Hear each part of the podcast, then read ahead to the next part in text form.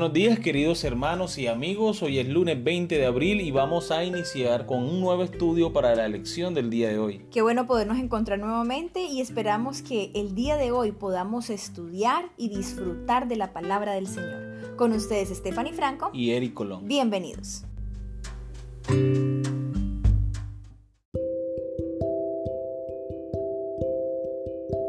Iniciamos la lección para el día de hoy con el tema la experiencia. Lee Romanos capítulo 2 versículo 4 y Tito capítulo 3 versículo 4 y 5. La pregunta de la lección es, ¿cómo percibimos la benignidad, la paciencia, el perdón, la longanimidad y el amor de Dios? ¿Por qué es importante que nuestra fe no sea solo un conocimiento abstracto e intelectual, sino algo que realmente experimentemos? Al mismo tiempo, nuestras experiencias, ¿de qué manera pueden entrar en conflicto con la Biblia e incluso engañarnos en nuestra fe? Romanos capítulo 2 versículo 4. O menospreciáis la riqueza de su benignidad paciencia y longanimidad, ignorando que su benignidad te guía al arrepentimiento? Tito capítulo 3 versículos 4 y 5. Pero cuando se manifestó la bondad de Dios nuestro Salvador y su amor para con los hombres, nos salvó, no por obras de justicia que nosotros hubiéramos hecho, sino por su misericordia, por el lavamiento de la regeneración y por la renovación en el Espíritu Santo. Recordemos la pregunta, ¿cómo percibimos entonces la benignidad, la paciencia, el perdón, la longanimidad y el amor de Dios? ¿Por qué es importante que nuestra fe no sea solo un conocimiento abstracto e intelectual, sino algo que realmente experimentemos al mismo tiempo nuestras experiencias, de qué manera pueden entrar en conflicto con la Biblia e incluso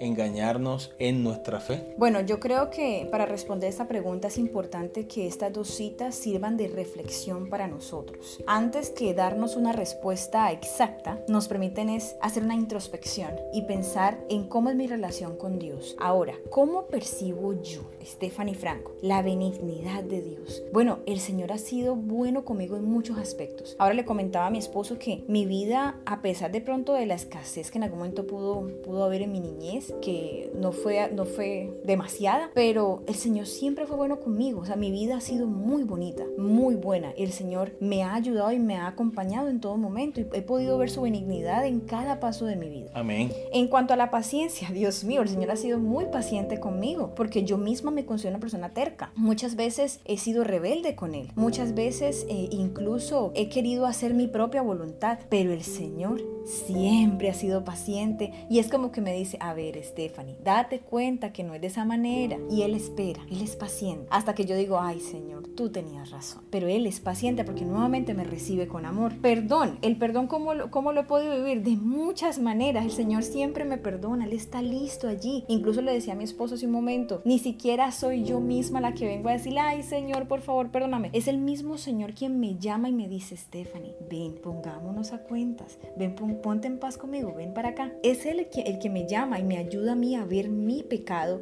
y luego yo puedo decir, Señor, de verdad cometí este error, perdóname. ¿Cómo veo la longanimidad del Señor? El Señor ha sido demasiado bueno conmigo, proveyendo todo lo que he necesitado, todo, absolutamente. Incluso le decía a mi esposo, aún más de lo que uno puede necesitar normalmente en la vida. Y ha sido muy bueno el Señor conmigo. Y su amor, pues en, todas las, las, manifestaciones que ha hecho en mi vida, de mil maneras, cuidándome de peligros, cuidando a mi familia, de una familia maravillosa, un esposo que amo. El Señor ha sido muy, muy bueno. De hecho, amor, una de las cosas que dice la Biblia es que si no fuera por la paciencia y el amor de Dios, ya nosotros hubiésemos sido consumidos. Lamentaciones capítulo 3, versículo 22. Y una de las cosas en la que yo he podido comprobar la bendición de Dios, como lo he percibido en mi vida y en mi familia es que gracias a Él en mi hogar nunca hemos estado enfermos yo cada vez que tengo la oportunidad de compartir ese testimonio eh, lo digo. Gracias a Dios en mi hogar ninguno de mis hermanos o mi papá o mi mamá eh, hemos estado enfermos o hospitalizados por mucho tiempo como si se ven en otras familias, como si se ven en otros hogares. Mi papá sí ha estado hospitalizado un par de días, dos, tres días, pero gracias a Dios eh, ha salido adelante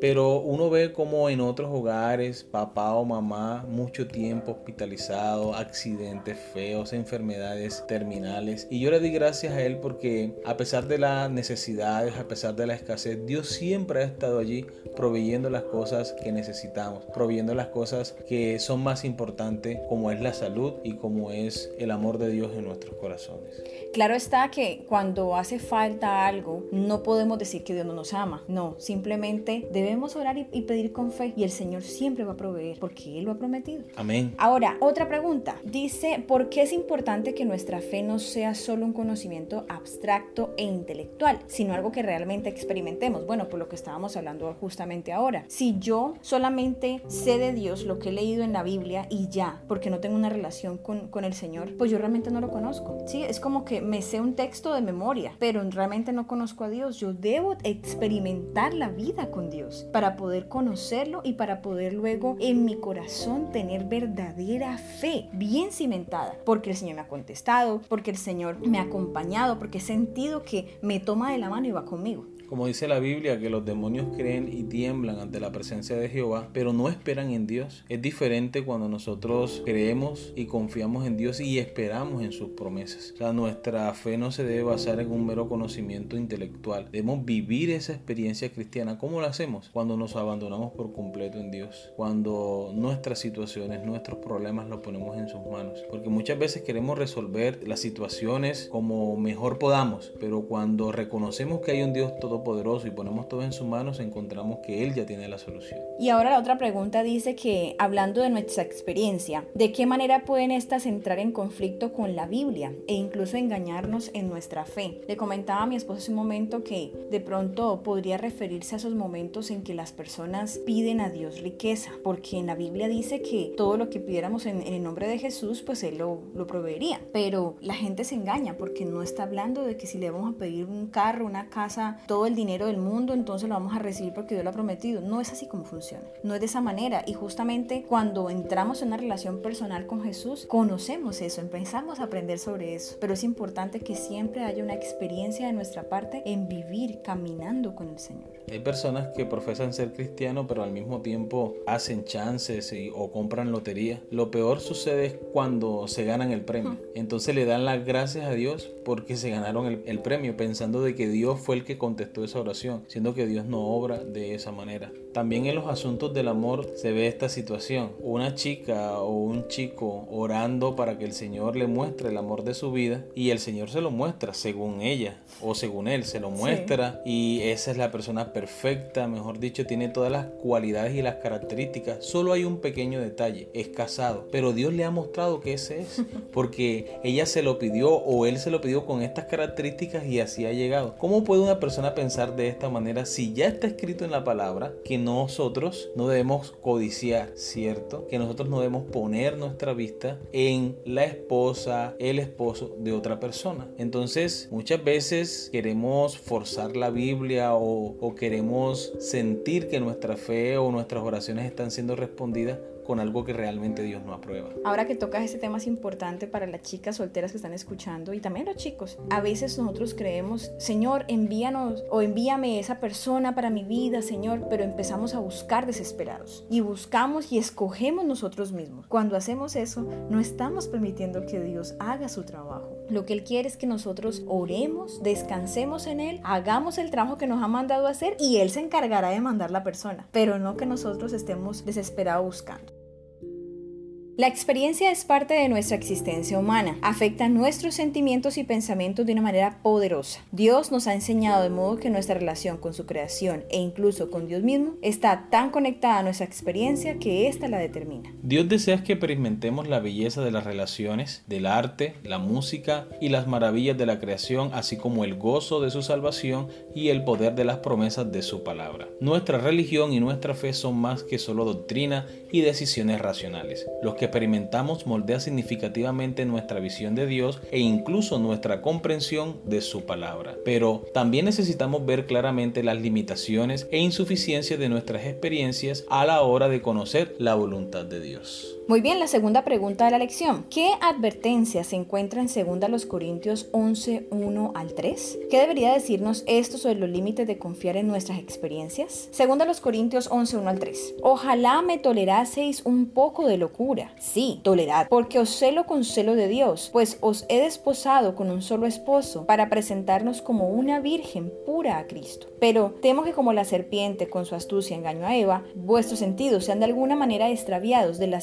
fidelidad a Cristo. Bien, recordemos la pregunta. ¿Qué debería decirnos esto sobre los límites de confiar en nuestra propia experiencia o en nuestras experiencias? Y menciona el caso de Eva en el versículo. Lamentablemente Eva nos da un ejemplo de lo que no debemos hacer. Confiar en nosotros mismos o tomar decisiones por nosotros mismos yendo en contra de la palabra de Dios. Hemos comprobado que ninguna decisión que nosotros tomemos en contra de la palabra de Dios puede resultar en algo bueno. Lo vimos con Eva, lo vimos con David, lo vimos con Sansón, con Saúl. Muchas personas de la Biblia nos sirven como ejemplo comprobado que siempre es bueno nosotros someternos a la voluntad de Dios, tomar decisiones de acuerdo a su santa palabra todo lo que Dios ha revelado en la Biblia es para nuestra enseñanza. Aquí incluso Pablo está mencionando acerca de esos sentidos. Nosotros experimentamos todo lo que hay a nuestro alrededor justamente por medio de nuestros cinco sentidos. Lo que vemos, lo que escuchamos, lo que probamos, lo que tocamos. Esas son las avenidas del alma. Entonces él está preocupado por lo que los hermanos puedan llegar a experimentar eh, dándose permiso, permitiéndose cosas. De modo que cuando se presenten ante Dios pues realmente no, no estén santos como deberían de estar. Entonces es importante, como decía mi esposo ahora, que nosotros estemos alerta, porque Satanás va a querer traernos tentación y va a querer engañarnos de alguna manera como lo hizo con Eva. Así eh, es. Diciéndonos que podemos hacer cierta cosa porque nada va a pasar. Pero todo, como, como decía mi esposo ahora, todo lo que vaya en contra de la palabra de Dios no puede traer nada bueno. Como dice Proverbios capítulo 3 versículos 7 al 12, no seas sabio en tu propia opinión, teme a Jehová y apártate del mal, porque será medicina a tu cuerpo y refrigerio para tus huesos. Honra a Jehová con tus bienes y con las primicias de todos los frutos, y serán llenos tus graneros con abundancia y tus lagares rebosarán de mosto. No menosprecies, hijo mío, el castigo de Jehová, ni te fatigues de su corrección, porque Jehová al que ama castiga, como el Padre al Hijo a quien quiere nota algo interesante. Si nosotros somos fieles a Dios y obedientes a su palabra, el Señor en retribución nos dará su bendición, su gran amor y misericordia. Amén. Las experiencias pueden ser muy engañosas. Bíblicamente hablando, la experiencia necesita tener su propia esfera. Necesita que la escritura la inspire y la forme y también que la interprete. A veces queremos experimentar algo que no está en armonía con la palabra y la voluntad de Dios. Aquí debemos aprender a confiar en la palabra de Dios incluso por encima de nuestra experiencia y deseos. Debemos estar atentos para cerciorarnos de que incluso nuestra experiencia esté siempre en armonía con la palabra de Dios y no contradiga las claras enseñanzas de la Biblia. Muy bien, nuestra pregunta final. Una fe en la que el amor a Dios y el amor a los demás son los mandamientos principales es obviamente una fe en la que la experiencia importa. Al mismo tiempo, ¿por qué es indispensable que siempre analicemos nuestra experiencia teniendo la palabra de Dios como parámetro? Es importante porque la Biblia, la palabra de Dios, es el principio y regla de fe para el cristiano. De acuerdo con la palabra de Dios, nosotros debemos regir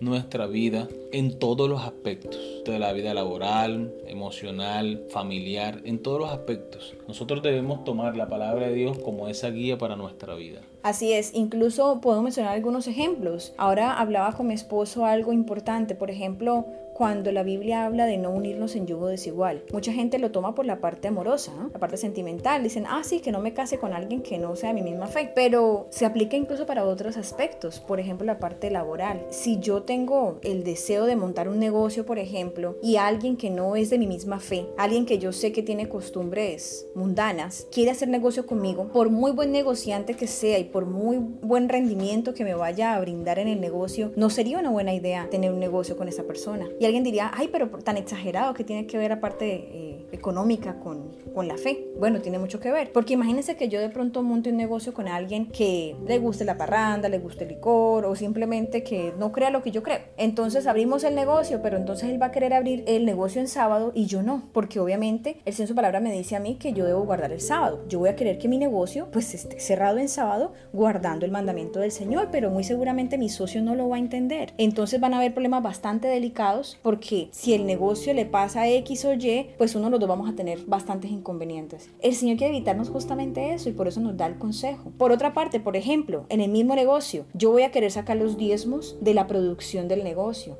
pero ¿qué va a decir mi socio? Ay, ¿cómo le vas a regalar dinero a las iglesias? Etcétera, como mucha gente lo dice. Pero mi creencia es que en la Biblia dice, el Señor me dice a mí, me pide a mí que yo sea fiel y regrese mi diezmo, porque de lo que Él me ha dado yo regreso la parte que a Dios le corresponde. Entonces es interesante que nosotros entendamos que todos los consejos bíblicos se aplican a muchas esferas de nuestra vida. Podríamos decir que la Biblia es nuestro manual de vida, así que es importante que la tengamos en cuenta en todos sus aspectos, porque en ella el Señor Señor nos da consejos y también nos ayuda para que esas experiencias que hemos tenido podamos sopesarlas, podamos ponerlas en una balanza y saber si van de acuerdo a lo que Dios quiere para mí o no. Un último ejemplo, digamos si yo voy a comprar algo y la persona de la tienda me regresa dinero de más. Alguien podría pensar, ay, mire, que eh, me llegó platica que no tenía. Pero ¿es eso lo que realmente Dios ve con buenos ojos? O sea, yo no debería quedarme con dinero que no es mío. Así que lo que yo debería hacer ahí realmente es decirle a la persona, mire, usted se equivocó, me dio dinero de ni por mucho que lo necesite. Exacto, o sea, eso es como eso robar. En esas pequeñas cosas donde se ve la fidelidad y el amor a Dios. Y por esa razón es tan importante que nuestra experiencia siempre analicemos que vaya conforme a la palabra de Dios. Debemos ser coherentes como cristianos, vivir lo que nosotros aprendemos de la palabra de Dios. Exacto, y se logra paso a paso. No estamos diciendo que vamos a tomar la, la Biblia y entonces vamos a ir como en un examen evaluando si puedo vivir uno a uno la línea de lo que dice la Biblia. No, no vamos a verlo de esa manera, sino que el Señor quiere que poco a poco nuestra vida sea impresionada por su carácter y nosotros seamos transformados poquito a poquito en nuestra vida hasta que nosotros logremos vivir de la manera correcta. La forma como Dios espera que nuestra vida sea transformada es que nos preocupemos más por tener tiempo de calidad con Él. El Señor dice en su palabra, Mateo 6:33, más buscar primeramente el reino de Dios y su justicia, y las demás cosas de las que nosotros nos preocupamos serán añadidas. Esa no debe ser nuestra preocupación. No debe ser nuestra preocupación guardar los mandamientos o ser rigurosos en esta observancia o aquella, no mi preocupación mayor debe ser estar en estrecha comunión con Dios, que los mandamientos lo vamos a guardar por amor a Dios, espontáneamente, porque le amamos y porque hemos sido transformados. Amén. Bien, hemos llegado al final de esta lección y esperamos que haya sido de mucha bendición para ustedes. Esperamos que el día de mañana podamos encontrarnos nuevamente para poder estudiar. Que tengan un feliz resto de día. Dios les bendiga. Amén.